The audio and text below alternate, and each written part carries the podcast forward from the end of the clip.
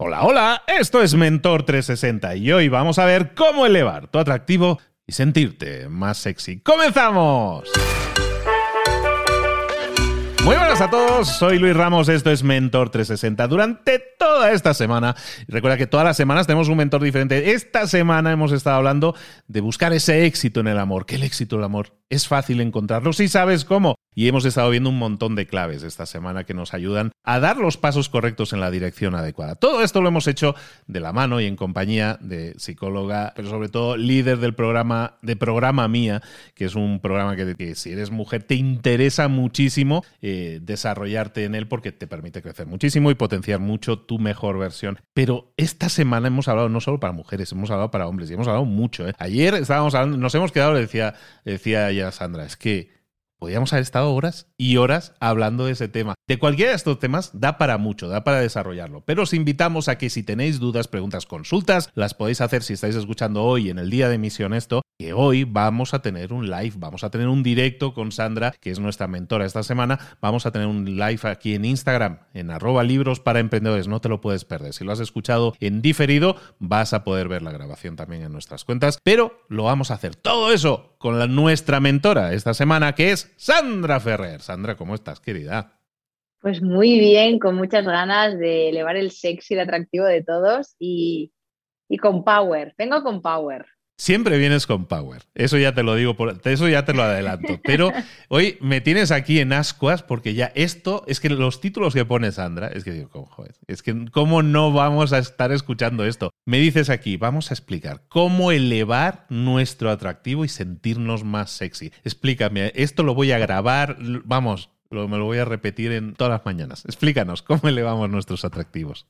A ver, ¿por dónde empiezo, Luis? Porque es algo, mira, hoy traigo algo que va más allá de tu aspecto físico, de la ropa que llevas, es una sensación interna. Y quiero que conectemos todos con esta sensación, ¿vale?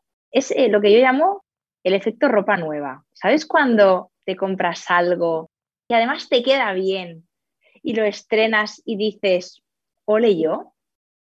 Y además ese día, a pesar de que a lo mejor para X personas pase inadvertido tu outfit, es que tú ya lo llevas dentro incorporado, tú te sientes bien, te sientes radiante. Entonces, ¿qué ocurre? En consecuencia, pues los demás te perciben de la misma manera. Yo por eso siempre digo, cuando estés debatiéndote entre dos prendas de ropa y tu amistad o tus amistades o alguien de tu entorno te diga, no, ponte el rojo que te queda mejor. Si tú crees que te queda mejor el verde, de verdad, ponte el verde porque no se trata de lo que te quede mejor, se trata de lo con lo que tú crees que estás más guapo o más guapa o resultas más interesante. Entonces, esta es la premisa, ¿no? Y a partir de aquí vamos a ir sacando ideas y tirando del hilo. Mira, normalmente, para empezar, yo quiero arrancar con algo que es muy evidente y yo creo que está muy manido, pero es que yo lo tengo que decir en este episodio, y es que aunque tú te creas que eres buen actor o buena actriz, de verdad no lo eres, se te ve el plumero. ¿Y qué quiero decir con esto? Que muchas veces intentamos disimular o hacer aquello pues que sentimos que el otro espera. Entonces, igual quizás nos adaptamos o buscamos el ritmo que el otro quiere y nos pensamos que el otro no se da cuenta. Ah, no, no, no, pero es que yo no le digo a esta persona X, no, no, yo actúo normal, pero bueno, yo hago lo otro, no sé si me sigues con esto. O sea, que tú de alguna manera desplegas estrategias para que el otro te acepte, para gustar al otro o lo que sea. De verdad, las estrategias se huelen. Ni que te hayan dado eh, un Oscar, de verdad, se huelen y la energía se palpa. Entonces, deja de hacerlo porque para el otro incluso te diré que va a ser mucho más atractivo que le digas, oye, me gustas. ¿Tú qué sientes? Esto es más atractivo que no, que te guste alguien y hacer ver que no, te lo juro. Porque es que te pillan, por algún lado o por otro te pillan, ¿no? Entonces yo creo que lanzo un llamamiento grande a las personas y os digo, somos adultos, somos adultas. Está bien lo que sientes, está bien lo que te parece, está bien que a ti, por ejemplo, no te guste montarte en Dragon Gun, es un, bueno, os pongo en situación porque cada uno es de una parte del mundo, ¿no? Dragon Khan es una atracción súper famosa de un lugar de, Una montaña rusa, una montaña rusa. Una pedazo de montaña rusa. Yo, por ejemplo, ahí no me voy a subir. Y oye, si tú crees que soy aburrida, pues me sabe mal, ¿no? Pero yo lo que no voy a hacer es hacer un esfuerzo soberano subiéndome a ese Dragon Khan porque tú eres una persona a la que le gusta el riesgo y que sé que te vas a sentir conectado a mí cuando veas en mí aquella mujer arriesgada, atrevida. Pues mira, yo me atrevo con el emprendimiento, pero con el Dragon Khan no me atrevo. Entonces, representa que a quien guste tiene que ser así. Esto es algo muy básico, pero es que en estas cosas es donde fallamos, ¿eh, Luis? Que levante la mano y os lanzo preguntas a los oyentes. ¿Quién de aquí a día de hoy utiliza estrategias? Y no solamente hablo de pareja, puede ser para quedar mejor con un amigo, una amiga, con algún familiar. De verdad, no fuerces la máquina. Esto es como cuando vas a una cena y vas ahí forzando la máquina, entonces da la casualidad, entre comillas, que no brillas, no estás simpática. Es que no, no, no te sientes conectada a las personas porque realmente es que tú no quieres estar allí. Entonces, es mucho mejor que puedas expresar lo que tú realmente sientes. Y quiero poner un ejemplo que a mí personalmente me ha pasado cuando, por ejemplo, pues he estado en alguna historia en la que yo no quería tanto como la otra persona. La otra persona sí que quería avanzar y yo no. Pues te lo juro, Luis, que lo que me parece más atractivo, que esto es típico de un apego seguro, una persona pues que se vincula de una manera pues más o, más o menos estable, que no se siente amenazado por sus emociones o por lo que siente, no son supermanes emocionales tampoco, pero son personas que, oye, no sé, pues yo siento esto, a mí me gustas, yo quiero lo otro, y lo legitiman, lo expresan y se quedan tan anchos. Y si no es contigo, será con otra persona. Eso no quiere decir que no experimenten tristeza, pena o proceso de duelo, pero la manera en la que lo viven es digna, no sé cómo decirte. Y yo me acuerdo una vez en mi vida que una persona con la que yo estaba saliendo, que a mí no me veía muy predispuesta, me dijo, oye Sandra, quiero hablar de esto contigo porque a mí me gustas, yo quiero seguir conociéndote, pero a mí me llega que tú no estás en la misma. Entonces, claro, yo me quedé a cuadros porque dije, ostras, me está diciendo, sí, tú a mí me gustas, yo lo que quiero es conocerte y, avanzar en esto. ¿Qué ocurre? Que cuando yo le expresé lo que yo sentía, pues esa persona se retiró. No me intentó convencer, no me hizo aquello de, bueno, a ver si tengo paciencia. Entonces, como yo vi que esa persona estaba tan seguro de lo que sentía y de lo que quería y de, oye, acepto que tú no. Y además, ¿sabes qué pasa? Que cuando yo le dije que yo no sentía lo mismo, en lugar de insistir o arrugarse, no dudó de sí mismo. Dijo, ostras, vamos a traducirlo, ¿no? Yo sé que tengo un valor, tú ahora mismo, por lo que sea, no sientes lo mismo que yo, pero eso no me convierte en menos. Entonces esta persona se fue. ¿Tú te puedes creer que desde que se fue tuve serias dudas de si me gustaba o no? Solo por eso que hizo que tú cojas y digas, oye, pues a mí me gustas, yo sí que quiero estar contigo. Pero bueno, aceptaré si tú no. ¡Guau! De repente dices, ah, que esto no va de perros y gatos, eh, perdona, perros y gatos, de gatos y ratones que se persiguen. No, te hablo claro y cristalino. Para mí esto es extremadamente sexy. Pero es que eso es un valor también, ese es un valor, es un valor que es la honestidad, ¿no? El, como tú decías, pues no me siento menos por eso, y eso automáticamente es un valor, un valor personal en sí mismo que otra persona puede encontrar atractivo y que tú a lo mejor en ese momento no veías, ¿no? Porque, ah, pues no me había dado cuenta de ese, y eso se me hace atractivo, ¿no? Y claro que es un valor que suma en esa otra persona, aunque ya haya pasado, ¿no? En tu vida. Totalmente. Y es algo que te hace saber que esa persona se está dando su lugar ¿Por qué explico esta anécdota? Porque a mí me encantaría que todas las personas que nos escuchan, nosotros incluidos, pudiéramos vivir, vamos a hablar del rechazo de una manera digna. Cuando alguien te rechaza, muchas veces no tiene que ver contigo. Es decir, esa persona te rechaza, pero no tiene por qué poner en duda tu valor. Esto lo hemos hablado en un episodio anterior a, este. Y es que es así. El problema cuál es? Cuando tú te resistes a ese rechazo. Es como, no, no, no, no, no, yo no quiero que esto pase, entonces voy a evitarlo a toda costa haciendo estrategias, insistiendo, aguantándome las ganas. Entonces, ¿qué ocurre? Que ahí es cuando realmente dejas de colocarte en una posición digna. Es decir, a ver, el rechazo, en el fondo, y no quiero darle protagonismo al rechazo, pero píldora, el rechazo es algo que es inevitable, a veces va a ocurrir. Lo que sí que puedes escoger es ¿Cómo tú gestionas ese rechazo? Oye, que retirarse dignamente es de señores y de señoras. Y yo creo que eso te hace muy sexy. Por otro lado, para elevar tu atractivo, te diría que hagas aquello que te apetece. Esta idea la he, la he comentado antes un poco y te explico. Mira, yo en una época de mi vida, cuando, quería, cuando quería conocer a personas o a posibles parejas o lo que fuera, yo lo que hacía era irme a un avispero, a un lugar en el cual yo sabía que había mucho flujo de personas. Te voy a poner un ejemplo. Imagínate que yo digo, ostras, yo quiero conocer a personas y tal. Yo sé que en este campamento de surf va a haber un avispero de personas. Pues voy ahí, me apunto a surf. Es curioso porque cuando yo iba a ese campamento, a esa historia de surf y demás, no me lo acababa de pasar bien.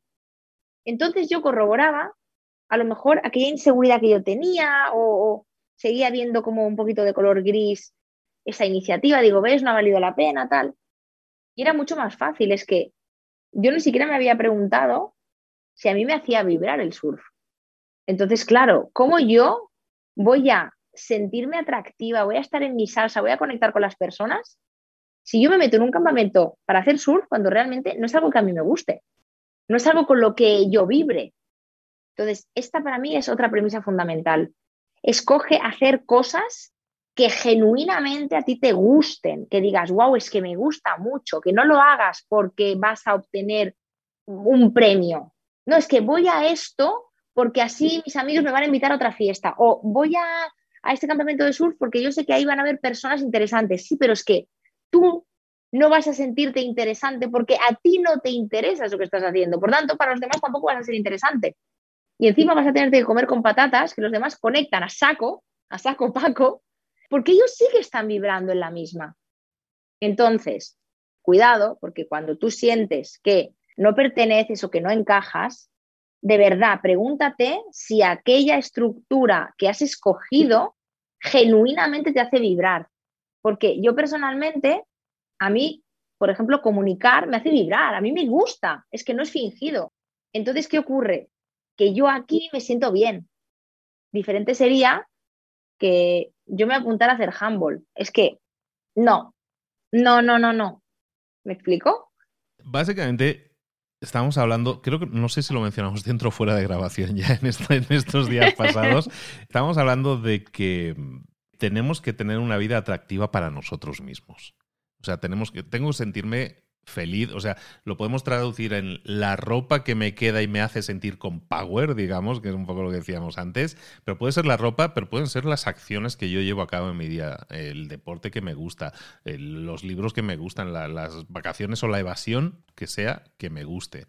Entonces, eso me llena a mí como persona y no lo estoy haciendo como una pose porque digo, es que la gente que viste de tal manera tiene más éxito en el amor. No lo hago por eso, lo hago porque me siento con power con esa ropa o porque me, me llena de energía irme de viaje o hacer tal cosa, hacer cualquier actividad. Y yo creo que eso tiene que ver con enamorarme de mí mismo, enamorarme de mi vida, ¿no? Que mi vida sea atractiva en ese sentido para mí. Y entonces eso genera, yo creo, ese power, ¿no? Totalmente. Y además de esto, cuando tú vibras con algo, es como que te conectas contigo. Es decir, wow, es como que me estoy alineando, ¿no? Aquello que hago está en correlación con lo que yo siento de verdad genuinamente. Entonces, ¡boom! Entonces ese día, ostras, es que está radiante. Porque es que estás, mira, ¿sabes la expresión de estás en tu salsa? Métete en sitios en los que estés en tu salsa, de verdad te lo digo. Yo me acuerdo, me apunté a bailar salsa, ahora hablando de salsa, me apunté a bailar salsa, Luis. A mí ni siquiera me gustaba la música. A mí no me gustaba eso. Entonces, claro, yo dije, es que aquí no voy a desplegar lo que yo soy, porque a mí realmente me gustaba el funky, pero claro, era más individualista. En la salsa yo sabía que la gente se conocía, salía un montón, hacían cenas, cosa que en funky, pues, ¿qué quieres que te diga? Entonces, claro, yo en lugar de serme fiel, dije, no, no, Sandra, vete a bailar salsa, a pesar de que no te guste, porque ahí vas a poder obtener aquello que tú quieres y así vas a poder brillar y sentirte atractiva y feliz porque vas a estar con esas personas. Error, porque la base de la que partía no era la buena. Estabas viendo mi salsa. Lo estás viendo como un sacrificio. Estoy dispuesto a sacrificarme a hacer salsa para de esa manera conocer gente, ¿no? Y entonces, claro, si estás sufriendo en el proceso, está claro que no. El resultado no, no acostumbra a ser bueno. No, y además vuelvo a repetir, cuando tú ves que los demás conectan a tope, dices, wow, todavía me siento más fuera, ¿no? O sea, esto en lugar de ser positivo, me está restando, ¿no? O sea, que eso es súper importante. Luego hay otra premisa. Este es un aprendizaje que yo he hecho este año, fíjate tú, este año. Es muy sencillo y muy importante. Mira, yo hablo como más de la parte de, Venus, de la, parte de Venus de una mujer, ¿no? El, el, el sexy, el atractivo, eh, aquella parte que cautiva, que enamora, que gusta, ¿no? Para que la Venus salga a relucir. La Venus, para que nos sentamos, es es algo que reside en ti. Hay momentos en tu vida en que dices, uff, ¿dónde está Venus? Que salga a pasear y otros que dices, wow, qué presente, me siento súper conectada a ella, ¿no? Entonces, claro, ¿qué ocurre? Que yo me he dado cuenta y sobre todo también hablando con muchas mujeres, además a las que ayudamos eh, a través de nuestra terapia grupal, mujeres que se sienten un poco atrapadas porque dicen, ostras, es que yo me debato entre la estabilidad, pero también me debato entre esas relaciones fogosas, intensas, entonces no acabo de, saber decidirme, ¿no? Porque hay una cosa que me tira mucho, pero luego también yo en mi, en mi, cuerpo yo siento que necesito una estabilidad, necesito saber qué va a pasar. ¿Qué ocurre? Que yo me he dado cuenta de que por mucho fuego, por muy atractivo que te sea algo, si ese algo no te da seguridad, tu sexy, tu Venus no se va a despertar. Me explico para tú poder desplegar tus armas, para tú poder ser auténtica o auténtico, sacar a ese seductor, a esa seductora que llevas dentro, eso no existe si tú estás en un lugar que no es seguro. Tú no vas a poder desplegar tus armas. Entonces yo a veces me vienen demandas mágicas de personas pues que nos siguen o que nos escriben por Instagram o personas o mujeres incluso que han entrado en nuestra terapia, ¿no? De es que yo quiero ser yo, estar resplandeciente, brillar, aunque esa persona pues no actúe como a mí me gustaría o no sea lo que yo espero o bla, bla, bla. Entonces, claro, yo digo, vamos a ver, es como si yo no me sintiera a gusto contigo, Luis, y yo me obligara a mí misma aquí a estar eh, conversando tranquilamente. Yo creo que es mucho pedir, ¿no? Yo creo que nuestra parte auténtica, nuestra parte genuina, nuestra parte sexy, atractiva, aparece cuando tú estás en un lugar seguro. Entonces, esto es la premisa, el aprendizaje básico, de verdad. No tiene que ver con que tú, esa Venus, ese atractivo, ese sexy, esté o no esté dentro de ti. Es que necesitas un ingrediente para activarlo y es la seguridad. Seguramente cuando tú estás con personas que tú sabes que te quieren, que tú sabes que te van a respetar, que te van a recibir bien, pues tú puedes desplegar ahí tus armas. ¿Qué quiero decir con esto? Que deja de obligarte a sentirte sexy porque sí. Porque si tú estás en una cena en la que no conectas con las personas, en la que a lo mejor has oído un comentario más alto que otro, o a lo mejor estás con una posible pareja con la que te estás conociendo y ves que no te corresponde como te gustaría, ¿cómo vas a sentirte atractiva o atractivo? ¿Cómo? Cuidado con esto porque a veces estamos dándole demasiado peso a la autoestima. Es que si yo tuviera autoestima, a mí esto no me afectaría. Error. Si tú tuvieras autoestima, como te afectaría, te dirías que es muy distinto. Probablemente mucha gente, dime cómo lo ves, pero mucha gente lo ve al revés. Es decir, yo quiero conseguir a alguien porque eso me va a dar autoestima, me va a dar seguridad. Entonces, hay un punto grande en muchas personas de a veces de desesperación por decir, yo quiero, es que yo quiero, yo quiero, yo estoy preparado, yo estoy preparada para, para tener una pareja pero oye, que no sale, que no aparece, que parece que no hay. Entonces están como buscando a la otra persona para que sea la llave que abra la puerta de su mejor versión. ¿no? Es decir, yo soy, seré mi mejor versión cuando esté con alguien, porque yo solo no, no puedo ser mi mejor versión. Y relacionándolo con el episodio de hoy, seré atractivo, seré atractiva, me sentiré así cuando alguien me escoja. Entonces, ¿qué ocurre? Que la posición de búsqueda creo que para el otro tampoco es atractivo. Cuando tú ves que alguien te necesita, te reclama, cuando alguien se adapta a ti. Mira, de verdad, yo creo que las personas nos enamoramos de personas que se gustan. Cuando tú tienes a alguien que está muy prendado de ti, esto es como, por ejemplo, ¿sabes? Hace unos años que, que era como la frase mítica, ¿no? Cuando tu novio de 16 años y tú lo dejabas y te decía, nadie te va a querer como yo. Es que realmente no es mi máxima. Es decir, no voy a escoger a alguien solo porque está muy enamorado de mí. Voy a escoger a alguien porque además de estar enamorado de mí, se gusta mucho. Eso es lo guay. Y al final te das cuenta de que lo que te aporta felicidad no es tener a un follower, es admirar a esa persona a la que tienes al lado. Y para admirar a alguien realmente, esa persona tiene que sentirse orgullosa de sí misma. Y por eso yo siempre digo, oye, de verdad, el interés y las ganas no, no, no las puedes fabricar por otro. Tú tienes interés y ganas, es estupendo, es lícito, como el apego seguro, ¿no? Yo tengo interés y ganas, tú no, vale, me encantaría, ojalá que sí, porque es que me, me encanta estar contigo, pero yo me tengo que retirar porque si no me haré daño. Entonces, a veces lo que ocurre es que la otra persona, no, no, me has dicho que no tienes interés, me has dicho que no tienes ganas, o me lo has demostrado o me lo estás demostrando, ¿yo qué hago? Me esfuerzo para fabricarte las ganas que tú no tienes. Es que no sé cómo decirte, la, ilusión, la motivación no se construyen, o están o no están. A mí me pasa también incluso cuando en terrenos laborales, cuando colaboras con personas, ¿no? Hay gente que tiene ilusiones que no has tenido que hacer nada y ¡pum! hay un match y ya está.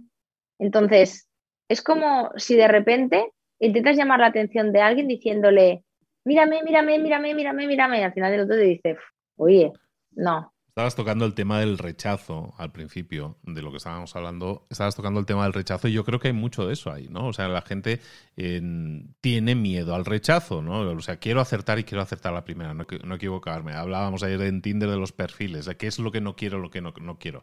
Mucha gente tiene ese miedo al rechazo, ¿no? Entonces, como tú decías, ¿no? En, una historia tuya anterior, de que a lo mejor esa persona que se tomó bien el rechazo, de repente gana entero, se, se, vuelve más atractivo. Quizás es por la, porque no es tan habitual.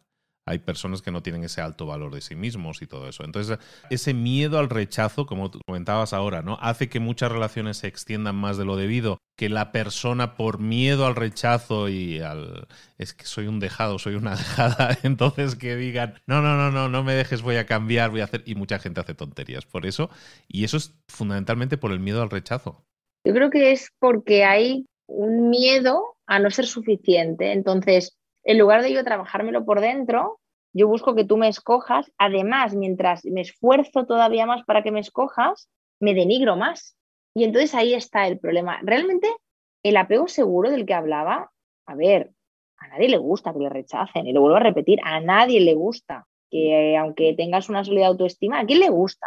Oye, si yo quiero estar contigo y tú no, pues hombre, pues voy a tener que lidiar con la frustración, con un duelo, con jolín. Ahora, yo, como me quiero, me voy a retirar. Esa es la diferencia. Y además hay una diferencia muy grande y es que cuando alguien se retira dignamente es porque no se lo toma, vamos a decir, como algo personal. No es como aquella sensación de decir, es que no le he convencido. Es que el que no le he convencido, que ahí voy a ligarlo con una cosa que quiero comentar en el podcast. Mira, em, muchas veces esto ha salido ya, voy a decir lo mismo que tú, no sé si ha salido fuera de micro, en el micro, no sé ni dónde ha salido, pero para que lo vayamos hilando todo. ¿Cuántas veces tenemos como este síndrome del impostor? Es decir, al principio, ay, pues venga, pues nos ponemos un poquito, eh, ponemos marketing al asunto. Va, pues a esa persona le despertamos interés, no sé qué, es normal la fase de marketing. Lo que no tiene sentido es esto, también la gente se pasa un poco, ¿no? Hay que ser tú desde el primer día. A ver, tienes que ser tú, pero tú también tienes que coger una confianza con esa persona. A veces no le tienes por qué contar todo si no, si no lo sientes, no pasa nada, eso no te, no te convierte en peor. Pero, eh, ¿sabes qué pasa? Que después de la fase de marketing, en la que el otro, ay, sí, interesante, tal, viene la fase de lo que yo llamo de verdad. Aquí ya ni, trampa ni cartón, ¿sabes? O sea, aquí me van a descubrir. Van a descubrir pues que a lo mejor no soy tan extrovertida como parecía, no soy tan fuerte o tengo mis vulnerabilidades o esto pues me siento torpe en lo otro. Entonces, ¿qué pasa? Que muchas veces para gustar a los demás, lo que hacemos que es, nos esforzamos en construir algo, un personaje que parezca pues más fortalecido, ¿no? Entonces ese personaje yo siempre digo, maldito personaje, porque no solamente te has currado el construirlo, sino luego el mantenerlo. Entonces, claro, cuando tú quieres mantener el que no te descubran, estás constantemente en peligro y sin fluir, porque al final estás como preocupado, ¿no? De, que no se note, ¿no? Mira, yo pongo un ejemplo siempre, cuando tú te pones rojo, yo cuando era más joven tenía, tenía un problema con el tema de que me ponía roja enseguida y yo lo vivía fatal. Digo, mierda, no, encima se ve. ¿Qué pasó? Que de repente dije, oye, mira, Sandra, coge y asúmelo, es más, explícitalo. Y cuando me ponía roja decía, me he puesto roja como un tomate. Y oye, automáticamente era como, esta soy yo con todo lo que soy. Y como yo misma lo explicitaba, lo manifestaba, no me resistía a ese ponerme roja o no pretendía esconder esa vergüenza o esa vulnerabilidad, ¿qué ocurría? Que nadie me podía hacer daño. Y yo, de verdad, creo que, en este episodio es muy importante que entendamos esto, que la fortaleza no está en voy a intentar tapar cada agujerito que tengo, cada, cada tara, vamos a decir, entre comillas, que tengo para dar el pegote. La fortaleza está en que yo coja y diga, oye, ahora me ves, yo soy esto, con todo lo que soy. Entonces, yo creo que eso te da mucha fortaleza porque e-, ese esfuerzo atroz para que no te descubran, pues lo quitas de la ecuación. Me venía a la mente, no sé si exista como tal el nombre, ¿eh? pero si no nos lo inventamos ahora. Este es el síndrome del filtro de Instagram. Es el síndrome del filtro de, Instagram, en el cual todo lo estamos metiendo y estamos normalizando que todo se haga a través del filtro y luego llega la realidad y no es así, ¿no? no sé si exista, si no, ya lo vamos a patentar, el síndrome del filtro de Instagram, pero es un poco de lo que estábamos hablando, ¿no? Y efectivamente es muy liberador quitarse el filtro y, mostrarte como eres, ¿no? Me venía, para los que sean más raperos, tú que eras de funky, bueno, pues a lo mejor viste la película aquella de Eminem. ¡Ay, tanto que la vi! Eight Mile, Eight Mile, no recuerdo cómo se llama en, España, pero Eight Mile era eh, un concurso de rap y al final, en el enfrentamiento final, él se rió de alguna manera de todas sus imperfecciones, de todo lo malo que había, que había en su vida, tanto que dejó desarmado al contrario. El, desarmado, el, el, contrario ya no tenía cómo atacarle, porque él mismo se, mm, en lugar de ocultar todas sus imperfecciones, las, se abrió y las mostró todas, ¿no? Y dejas entonces a los otros sin argumentos y tal. Y eso creo que es muy poderoso porque no haces que la gente se ría de ti, sino que te respete más. Yo creo que sí. Qué bonito este ejemplo. No me acordaba de esta pelea de gallos en, Eminem, pero es, es exactamente esto. Y además, ¿sabes qué pasa? Que al final te das cuenta de que para ser más atractivo no tienes que ser más fuerte o no tienes que ser más simpático. Lo que tienes que ser es ser tú. Y esa es la parte en la que yo creo que a veces fallamos. Nos creamos como una estructura de lo que creemos. Fíjate, todo está en el aire lo que yo creo que el otro eh, quiere de mí, que ni lo sabes, porque a lo mejor luego resulta que a lo mejor te desnudas y te dice, wow, me encanta esta parte de ti, y dices, jolín, y yo llevo aquí medio año tapándola como podía, ¿no? Pues no. Y además, ¿sabes qué pasa? Que yo también por experiencia propia y por todo lo que veo, sabes que el programa mía para mí es muy autobiográfico y también de todas las mujeres a las que ayudamos, ¿no? Por todos los lados me, me viene esto. Y muchas veces hay un miedo a que nos conozcan. Es decir, ¿sabes qué pasa? Que cuando tú quieres preservar una imagen de perfección o un atractivo, un estándar de persona X, tú tienes que ir acotando. Quiero decir, imagínate que yo estoy conociendo a alguien y ese alguien me dice, oye, que estoy al lado de tu trabajo, ¿te parece que te venga a buscar? Y tú, mierda, no, que no, que no, que no, que hoy estoy fatal, que no sé qué. Entonces tú ya restringes, dices, oye, mira, que no me va bien. Al otro día resulta que estás cerca de su ofi y le quieres hacer una sorpresa, pero claro, como tienes miedo de parecer algo que tú crees que no le va a gustar, restringes también esa iniciativa.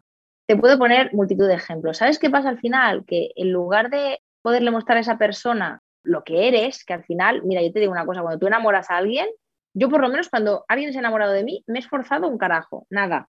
Cuando he hecho cosas, cuando tal, no se enamora la gente, porque eh, la gente se enamora de ti cuando te ve honesta, cuando, cuando te ve auténtica y cuando te ve real. Entonces, si tú estás constantemente con este miedo a que te descubran, con este síndrome de la impostora puesto, restringes tanto, acotas tanto las experiencias, eh, las oportunidades, las cosas que te pasan, que la consecuencia es que te cargas tú misma tu atractivo, porque lo estás constantemente recortando. El miedo a que te descubran, esto me pasa, por ejemplo, cuando cuando me ponía roja.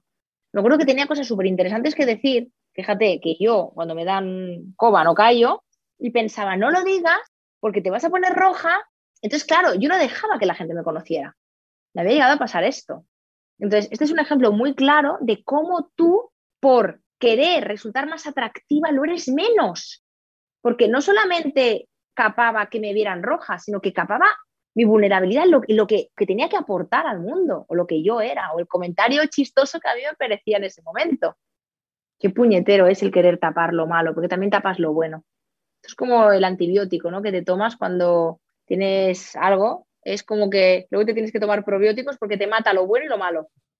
Me venía otra imagen de otra historia. Esta no sé si la conoces. No, es tan conocida, pero en, los años 90, sobre todo en la película Pretty Woman, el actor protagonista se llama Richard Gere, que le dicen en España. Richard Gere eh, se casó, fue muy famosa la boda, se casó con Cindy Crawford. Cindy Crawford era la supermodelo más guapa, producida, la guapísima del mundo. Se casan, ¿no? Pero Cindy Crawford estaba tan insegura dicen en ¿eh? la historia, no sé si sea tan real, pero dicen que estaba tan insegura de que descubriera que no era tan perfecta Richard cuando se despertaba, ella se despertaba una hora antes, se mega producía para que cuando Richard se despertara, eh, la viera como en teoría como Cindy Crawford, ¿no? Como es ella en vez de como su mujer. Eso hizo que el matrimonio durara muy poco tiempo. ¿Cómo ves? Qué pena, no, no lo sabía, no sabremos nunca si es verdad o mentira, pero por lo menos la historia es esa, ¿sí? Para que veas para que veas. Chicos, chicas, nos gustaría mucho conocer vuestra opinión. Os invitamos a que si, si, lo estáis escuchando en el día de hoy, en el día de emisión, que os paséis por el live que vamos a hacer dentro de un ratillo en Instagram, Libros para Emprendedores. Ahí lo podéis escuchar. Nos hagáis llegar vuestras opiniones, dudas, consultas. Hablemos del tema, ¿no? Hay muchísima tela que cortar. Yo ahora, terminando este episodio, que es el último de la serie, con Sandra, me quedo con a ver qué me invento, cómo la engaño para volver a traerla otra vez pronto. Pero bueno, vamos a ver qué hacemos, qué organizamos. Aunque sea un live de vez en cuando, yo creo que algo tenemos que hacer, Sandra Ferrer. Y yo creo que tenemos mucho de qué hablar siempre, ¿eh? Sí, bueno. Fíjate que te digo. Bueno, si publicáramos todo lo que hemos hablado entre capítulos, daba para otra serie entera. Bueno, vamos a ver, vamos a ver qué organizamos. De momento os invitamos a este live a que repaséis todos estos episodios, creo que muy nutritivos, muy reflexivos. Yo creo que hay mucho que pensar ahí. Y de nuevo, agradecer a Sandra que nos ha regalado su tiempo, su bonita energía y su conocimiento para acompañarnos en este proceso de lunes a viernes que tenemos aquí en Mentor 360, en esta ocasión hablando del éxito en el amor, que como veis parte, como casi todo en la vida, de nosotros, ¿no? De nosotros mismos y que es muy de dentro para afuera, que es como tiene que ser, ¿no? Sandra Ferrer, ¿dónde te podemos localizar, saber más de ti? Te podéis localizar en Instagram, en YouTube, en Spotify buscáis programa mía, tenéis podcast, tenéis vídeos, tenéis, bueno, en, Instagram es una red diaria en la que alimentamos con un montón de recursos, de todo. Así que allí, y te quiero agradecer también a ti, Luis, este espacio. Lo he disfrutado, me lo he pasado muy bien, me he reafirmado en cosas que ya sabía, así que espero que ayude muchísimo. Yo encantado, aparte de haber sido el primero. de haber sido el primero. el primero me decías, ¿no? En un día me estabas diciendo, creo que es la primera entrevista o cosa que hemos hecho así con hombre, ¿no? Y yo digo, bueno, pues nada, yo encantado de haber sido el primero. Que no sea la última vez, Sandra, que nos sigamos cruzando en el camino. Es una charla, yo creo que súper nutritiva, súper necesaria. Y, tanto para hombres como para mujeres. Espero que os haya gustado, que la hayáis disfrutado y, haremos siempre lo posible para, para volver a traer a Sandra, para engañarla aunque ella no lo sepa, para engañarla y traerla de nuevo por aquí. Un abrazo muy grande, Sandra. Gracias por todo. Otro para ti, Luis. Un abrazo.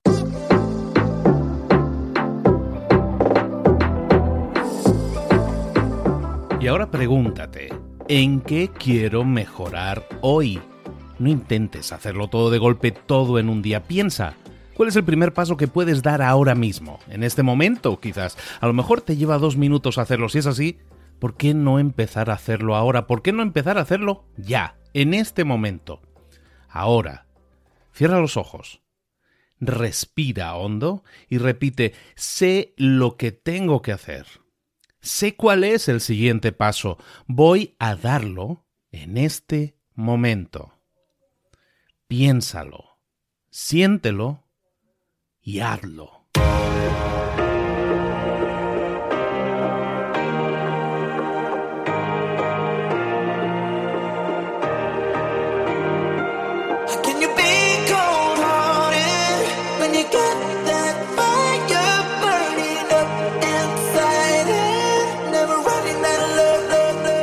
Muchas cosas de las que hemos visto hoy ya las sabes. La mayoría del conocimiento que compartimos aquí ya lo sabes.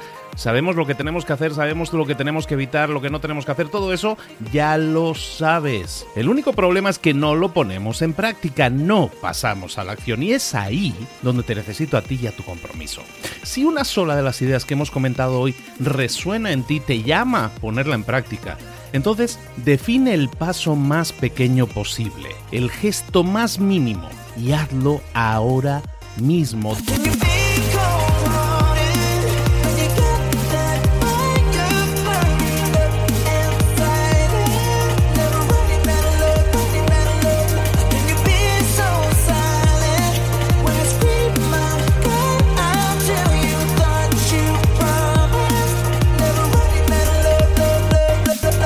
Hablo de crecimiento personal, pero también de crecimiento profesional. Expandir tu red de contactos, mejorar tus relaciones con los demás, aprender alguna cosa nueva, poner en práctica una pequeña técnica que te ayude. Todo suma, pero solo suma si lo pones en práctica. No si piensas en ponerlo en práctica. Pensar en ponerlo en práctica no sirve, tienes que ponerlo en práctica, pasar a la acción.